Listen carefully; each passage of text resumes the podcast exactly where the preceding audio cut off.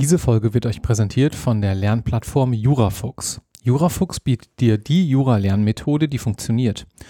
Jurafuchs setzt die Erkenntnisse der Lernforschung um, damit du effektiver lernst, mehr behältst und bessere Klausuren schreibst. Jurafuchs gibt es für Desktop, Smartphone und Tablet. In der App stellen Expertinnen und Experten für dich zusammen, was du für Studium, Referendariat und zwei Prädikatsexamina brauchst.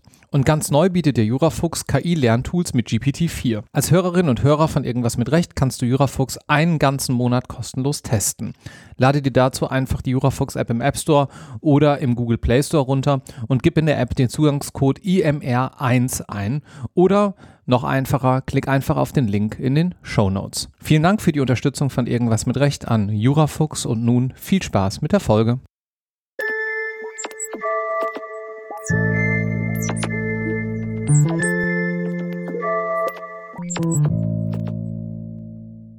Herzlich willkommen zu Irgendwas mit zivilrechtlichem Examen, Folge 10 mit Barbara Donnerlieb. Hallo. Hallo. Barbara, wo stehen wir? Heute steht hier in der Überschrift für diejenigen, die auf diese Podcast-Folge geklickt haben, irgendwas mit 284. Naja, wir nennen es ein bisschen anders, aber es wird rausgekommen sein. Ja, wir sind immer noch im Leistungsstörungsrecht, also im allgemeinen Schuldrecht. Und Sie erinnern sich, worum geht es im Leistungsstörungsrecht? Um all die Probleme, die auftauchen, wenn bei der Abwicklung eines Vertrags irgendetwas schiefläuft. Worum geht es heute konkret? Wir befassen uns heute nochmal mit den Rechtsfolgen einer Leistungsstörung. Wir hatten uns ja in der letzten Folge sehr ausführlich mit den Grundlagen der Paragraphen 280 fortfolgende befasst, also mit dem Schadensersatz. Und heute geht es nun um eine ganz besondere Norm, am Ende der Regelung zum Schadensersatz, nämlich um den Paragraphen 284. Der hat die Überschrift Ersatz vergeblicher Aufwendung. Wir sollten uns den vielleicht mal gemeinsam anschauen. Ich lese den mal vor, wenn ich das darf. Klar. ja, äh, ich kann ja immer nur predigen, Gesetz, Gesetz, Gesetz. Alles, was Sie denken und tun, sollte seinen Anfang nehmen in der Lektüre des Gesetzes. Ich lese mal vor anstelle des Schadensersatzes statt der Leistung, Paragraph 280 Absatz 3, Sie erinnern sich, kann der Gläubiger Ersatz der Aufwendungen verlangen, die er im Vertrauen auf den Erhalt der Leistung gemacht hat und billigerweise machen durfte, es sei denn, deren Zweck wäre auch ohne die Pflichtverletzung des Schuldners nicht erreicht worden. Diese Regelung, jetzt kommt eine Vorbemerkung, gehört zu den ganz wenigen Regelungen des neuen Schuldrechts, die tatsächlich auch einen neuen Inhalt haben. Ich habe Ihnen ja sehr ausführlich berichtet, dass die Schuldrechtsreform in weiten Bereichen eigentlich nur eine bessere Rechtstechnik wollte und die Gesetzesgrammatik geändert hat. Beim Paragraphen 284 haben wir tatsächlich eine Innovation und diese Innovation war ein ganz besonderes persönliches Anliegen von Klaus Wilhelm Canaris, des Vorsitzenden der Schuldrechtskommission. Aufwendung. Wenn ich mich zurückerinnere, dann kommt mir da irgendwas in den Sinn mit freiwillige Vermögensopfer. Ja, das ist die übliche Definition. Das steht auch in sehr vielen Büchern als Definition für Aufwendung äh, drin. In der Regel sind tatsächlich Aufwendungen freiwillige Vermögensopfer und das grenzt man ab von Schäden und das sind die unfreiwillig erlittenen Nachteile. Aufwand und Schaden heißt also freiwillig, heißt die Abgrenzung freiwillig, unfreiwillig. Das ist gefährlich, meine Damen und Herren, weil es auf den Kontext ankommt. Aufwendungen, das kann nach, je nach Kontext auch ein Schaden sein und Schäden können auch Aufwendungen sein. Das kommt wirklich auf den jeweiligen regulativen Kontext an. Das heißt, die sollten in aller Regel vermeiden, nur begrifflich zu argumentieren und sagen, es ist eine Aufwendung, weil es hier ein freiwilliges Vermögensopfer. Ich bringe ein Beispiel. Die Selbstaufopferung im Straßenverkehr bei der GOA, die ist Ihnen bekannt. Da sind Schäden, die Sie erleiden, Aufwendungen im Sinne von Paragraph 683, die Sie liquidieren können. Ich spiele mal die Rolle desjenigen, der hier gerade sich fragt, hä? Selbstaufopferung im Straßenverkehr, was genau ist das? Selbstaufopferung im Straßenverkehr, was ist das? Wir kommen in der GOA noch ganz ausführlich dazu. Das sind die berühmten, im Ergebnis heute weitestgehend geklärten Fälle, dass jemand als Autofahrer, dem ein Kind auf dem Fahrrad entgegenkommt, das Steuer rumreißt und sich selber für, vor einen Baum setzt, um das Kind nicht zu verletzen. Jetzt nehmen wir mal an, ihn trifft selbst nicht das geringste Verschulden an dieser Situation, dann stellt sich die Frage, also wir lassen mal Straßenverkehrsrecht ganz außen vor, dann stellt sich im Rahmen der GOA die Frage, kann er Schäden, die er hat, im Wege der GOA gegenüber dem Kind liquidieren? Und das scheitert jedenfalls nicht darin, dass seine Schäden kein freiwilliges Vermögensopfer sind. Ich nehme noch mal ein anderes Beispiel, was vielleicht das auch gut erklärt. Wenn ein Autofahrer am Straßenrand einen blutenden Verletzten sieht und nimmt den mit und bringt ihn ins Krankenhaus und nun ist sein ganzes Auto verschmutzt, dann kann er die Reinigungskosten als Aufwendungen im Zuge der GOA geltend machen, obwohl das natürlich Schäden sind. Das sind keine freiwilligen ja. Vermögensopfer. Was ich sagen will, ist, die Begriffe müssen im Kontext ausgelegt werden. Es ist umgekehrt so beim Paragraphen 122 Schadensersatz nach Anfechtung, dass der Ersatz des Vertrauensschadens fast immer in freiwilligen Vermögensopfern besteht. Ich bekomme das ersetzt, was ich nicht investiert hätte, wenn ich den Vertragspartner nie getroffen hätte und was ich rentiert hätte, wenn der Vertrag tatsächlich abgewickelt worden wäre. Also, das ist eine erste Annäherung, freiwillige Vermögensopfer, aber es gibt eben Schäden, die eigentlich Aufwendungen sind und Aufwendungen, die eigentlich Schäden sind. Da muss man ganz genau hingucken.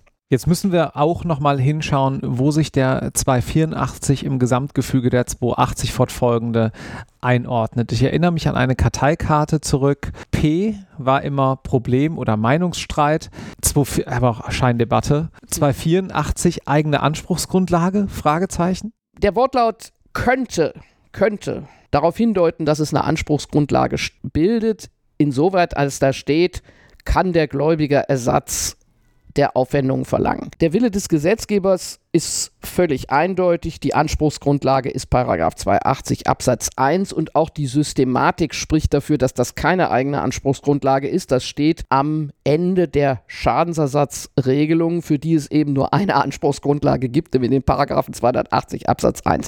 Man kommt auch, äh, wenn man sofort mit 284 anfängt, aufbaumäßig in Teufelsküche. Also ich würde es im Examen nie als ganz großen Fehler anstreichen, aber es ist keine Anspruchsgrundlage. Das heißt, ich gehe in der Klausur so vor, dass ich mich über den 280 Absatz 1 näher und damit beginnen. Ich würde auf jeden Fall mit dem 280 Absatz 1 beginnen, weil man dann nämlich tatsächlich das Problem, das der Paragraph 284 lösen will, überhaupt erst findet. Wenn man mit dem Paragraphen 284 anfängt, kommt man überhaupt nicht zu der eigentlichen wunden Stelle und zu den Problemen, die dahinter stecken. Kannst du das mal an einem Beispiel deutlich machen, bitte? Ja, ich nehme jetzt den Klassiker, um den es bei den Diskussionen bei der Einführung von Paragraph 284 auch die ganze, ganze Zeit ging, den Stadthallenfall. Vereinfache das etwas. Da war eine P-Partei, die hatte die Stadthalle der Gemeinde G gemietet, um dort eine große politische Veranstaltung abzuhalten. Zur Vorbereitung, um für regen Besuch zu sorgen, hatte man im Vorfeld Plakate und Flyer gedruckt. Ganz kurz vor der Veranstaltung bekam die G nun kalte Füße und erklärte, dass die Stadthalle nicht zur Verfügung stehe. Warum bekam sie kalte Füße? Wegen der problematischen Orientierung der Partei, die sich, wenn überhaupt, nur noch am Rande des demokratischen Spektrums befasst. Man kann das auch sehr deutlich sagen, die Gemeinde war der Meinung, eigentlich hätten wir diesen Mietvertrag nie abschließen sollten. Kleiner Hinweis, im öffentlichen Recht gibt es das Problem immer noch. Es gibt einen Gleichbehandlungsanspruch. Wenn die Gemeinde einer großen demokratischen Partei eine Stadthalle vermietet, muss sie das auch allen anderen, die vom Bundesverfassungsgericht nicht verboten sind. Und deswegen ist das ein Mega-Thema auch im öffentlichen Recht. Okay, also hier war es so gewesen, die Gemeinde hatte aus relativ nachvollziehbaren Gründen kurz vorher gesagt, machen wir nicht, ihr kriegt die Stadthalle nicht. So, und die Partei verlangte jetzt zurück als, Scha als Aufwendungsersatz die, oder Schadensersatz die Kosten für die Plakate und die Flyer. Also die hatte Plakate gedruckt und die ganze Veranstaltung lief nicht. Wollen wir das mal schuhbuchmäßig vielleicht nach 280 Absatz 1 durchprüfen? Genau, wir fangen jetzt mal wirklich von vorne an Schuldverhältnis ist der zwischen P und G geschlossene Mietvertrag. Völlig eindeutig. Ein Satz. Die Nichtüberlassung der Stadthalle ist eine Pflichtverletzung. Die haben im letzten Augenblick gesagt, kriegst du nicht. Das war vorsätzlich. Da braucht man mit der Vermutung gar nicht hin. Die haben gesagt, mach mal nicht, wollen wir nicht. Ja, das ist blanker Vorsatz. Damit war eigentlich klar, dass die Tatbestandsmerkmale erfolgt sind. Aber fraglich war nun, ob der Partei tatsächlich ein Schaden entstanden ist, der auf die Pflichtverletzung zurückgeht. Pflichtverletzung ist, ich breche den Vertrag, ich gebe dir die Stadthalle nicht. So, bei jedem Schadensersatz, meine Damen und Herren, müssen Sie anfangen mit der Differenzmethode. Sie vergleichen die Vermögenslage vor und nach der Pflichtverletzung mit oder ohne Pflichtverletzung. Wenn Sie das jetzt hier machen, dann stellen Sie fest, naja, die Kosten waren ja entstanden. Auch ohne die Pflichtverletzung war dieses Minus im Vermögen da.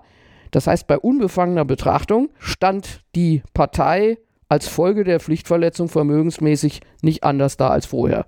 In ihrem Vermögen war das Minus für die Plakatkosten entstanden. Und wenn man das jetzt, sind gedruckt, klar. Genau, genau. Mhm. Und wenn Sie das jetzt juristisch formulieren, kann man einfach sagen, die Pflichtverletzung war nicht kausal für die Vermögenseinbuße und damit war der Schadensersatzanspruch eigentlich weg. Einen normalen Schadensersatzanspruch gibt es nicht. Und wenn man es jetzt auf eine etwas abstrakt, höhere Abstraktionsebene zieht, das war hier kein Vermögensschaden, sondern sogenannte frustrierte Aufwendungen. Aufwendungen, deren Nutzen man nicht mehr genießen konnte, weil irgendetwas passierte und deswegen frustrierte Aufwendungen. Das haben wir im Deliktsrecht als Thema übrigens auch noch. So, aber klar war jedenfalls, dass diese Konstellation, und es ging tatsächlich um eine demokratisch nicht ganz unproblematische Partei, darüber diskutierte man die ganze Zeit, dass hier mit dem Schadensrecht nicht weiterzuhelfen war, sodass diese Partei in der Konstellation vor dem Bundesgerichtshof auch verloren hat. Wenn ich jetzt an das Stichwort frustrierte Aufwendungen denke, dann denke ich auch an die Rentabilitätsvermutung. Da sind wir zwar hier nicht ganz in unserem Fallbeispiel, dazu dann gleich, aber wir müssen das, glaube ich, kurz dazwischen schieben. Was ist die Rentabilitätsvermutung? Und dann entsprechend auch Folgefrage, warum bringt die uns hier nichts? Also, die Rechtsprechung kannte natürlich diese Fälle und hatte sie bereits entschieden, dass eine Vertragspartei im Vertrauen auf einen Vertrag Aufwendungen gemacht hatte, die durch den Vertragsbruch frustriert wurden. Das hatte die Rechtsprechung schon öfter zu entscheiden. Und wenn es um Verträge ging, in denen die Parteien wirtschaftliche Ziele verfeuchten, also Mietvertrag, um da ein Popkonzert abzuhalten, da wurde dem Gläubiger, dem Geschädigten geholfen mit der Rentabilitätsvermutung. Etwas vereinfacht. Die Rentabilitätsvermutung heißt, es wird vermutet, dass der Gläubiger diese Aufwendungen zur Vorbereitung des Events durch die vereinbarte Gegenleistung sowieso wieder reingeholt hätten, sodass in seinem Vermögen am Schluss kein Minus war. Also nochmal, hätte der Mieter die Stadthalle gemietet, um ein Konzert zu veranstalten, dann hätte er Einnahmen gehabt und die Rechtsprechung hätte angenommen, dass sich das Konzert und damit auch die Werbemaßnahmen rentieren,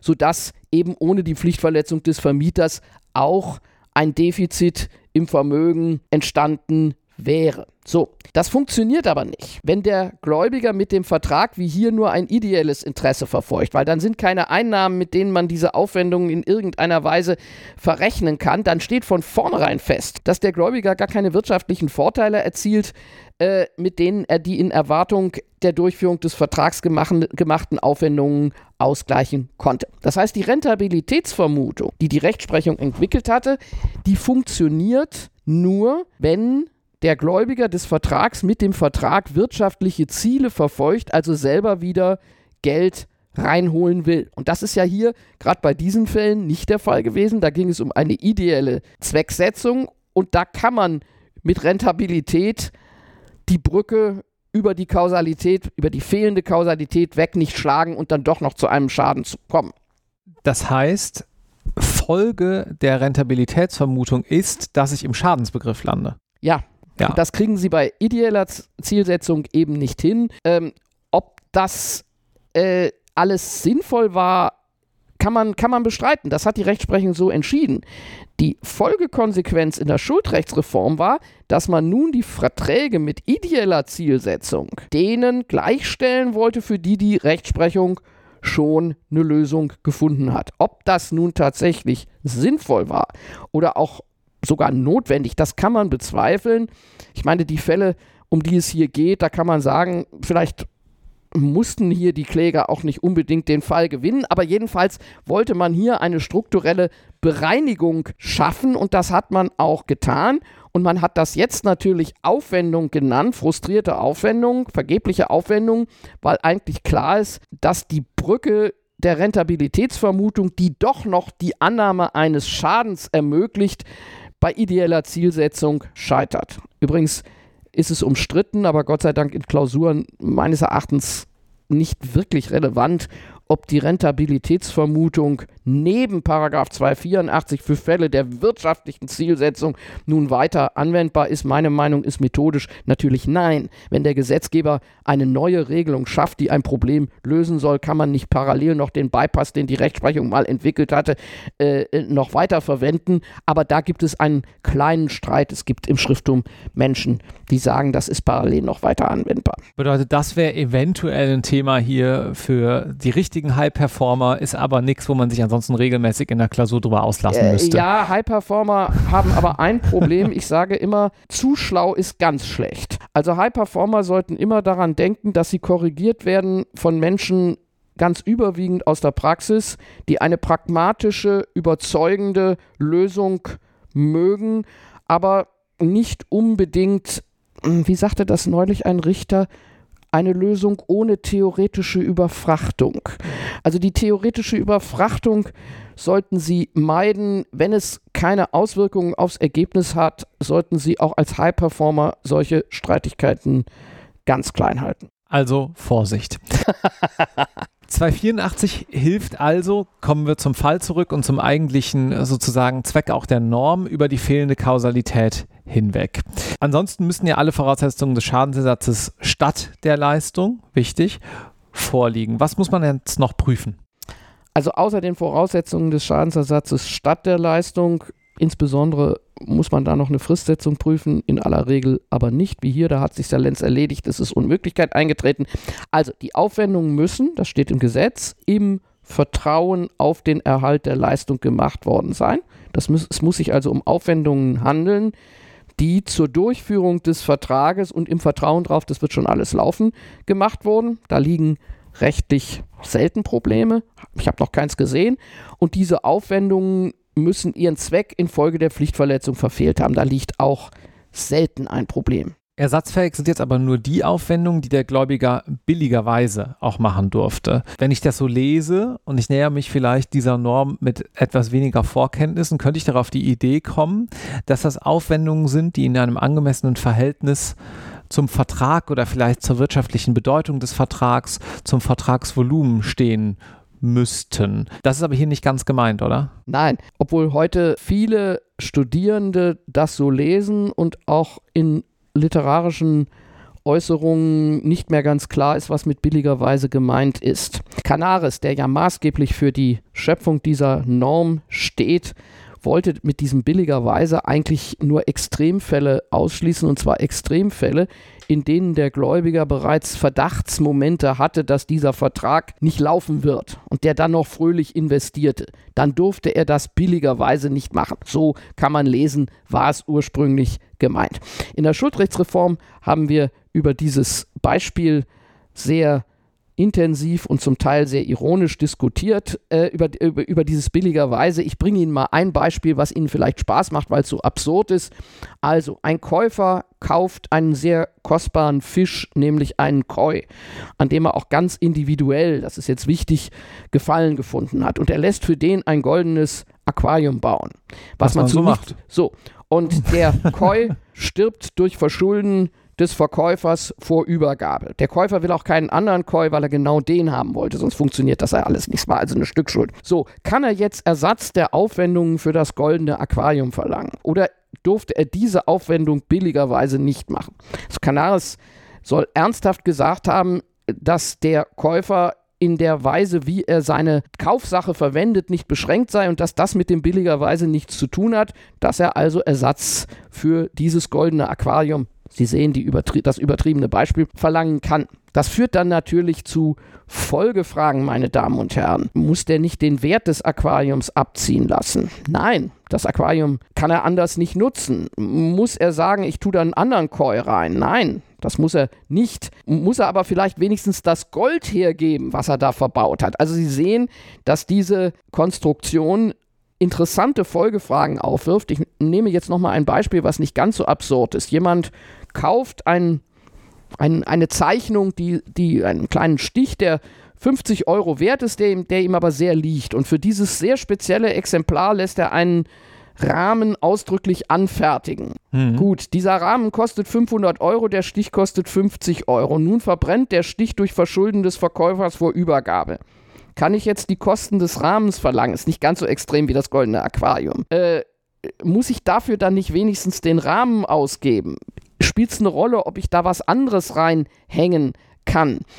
Äh, wir halten fest, mit dem billigerweise ist jedenfalls nicht gemeint, er darf nur günstige im Sinne von billige Aufwendungen ersetzt verlangen. Jedenfalls dann, wenn man dem Vorsitzenden Canaris auch hier noch folgen wird, will. Wenn wir diese Podcast-Folgen hier aufnehmen und wenn wir ihnen einen Namen geben, dann sind wir ja immer um Seriosität bemüht. Ich hoffe, das gelingt uns. Ich sage das an dieser Stelle deswegen, weil man wunderbar, ihr seht gleich warum, jetzt in diesen Titel hätte schreiben können von Opern, Kreuzfahrtschiffen und 284 BGB. Das haben wir mal nicht gemacht.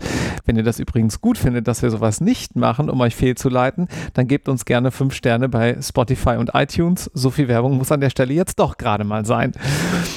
Aber ganz im Ernst, du nennst häufiger den 284, den AIDA-Paragraphen. Ich weiß nicht warum, deswegen habe ich das gerade so eingeleitet. Klär uns doch mal ein kleines bisschen auf. Das ist eine Spur persönlich. Mein verehrter und geliebter akademischer Lehrer, Professor Horst Konzen, war Mitglied dieser Canaris-Kommission. Mhm. Und die trafen sich immer am Samstag in Berlin im Justizministerium, um die Schuldrechtsreform voranzutreiben. Und mein Lehrer hat mir erzählt, dass an dem Abend des Samstages, an dem Paragraph 284 diskutiert worden ist, AIDA gegeben wurde und alle Mitglieder der Kommission einen Platz in der Loge der Ministerium in der Oper hatten. Und er hat mir auch immer wieder gesagt, dass der Paragraph deshalb nicht so richtig zu Ende beraten worden sei. und ich habe immer für mich gedacht, und vielleicht ist er deswegen auch nicht so ganz gelungen. Aber meine Damen und Herren, das ist selbstverständlich Legende, das ist Oral History, aber deswegen heißt der Paragraph für mich persönlich der AIDA-Paragraph. Schön, vielen Dank. Tschüss. Tschüss.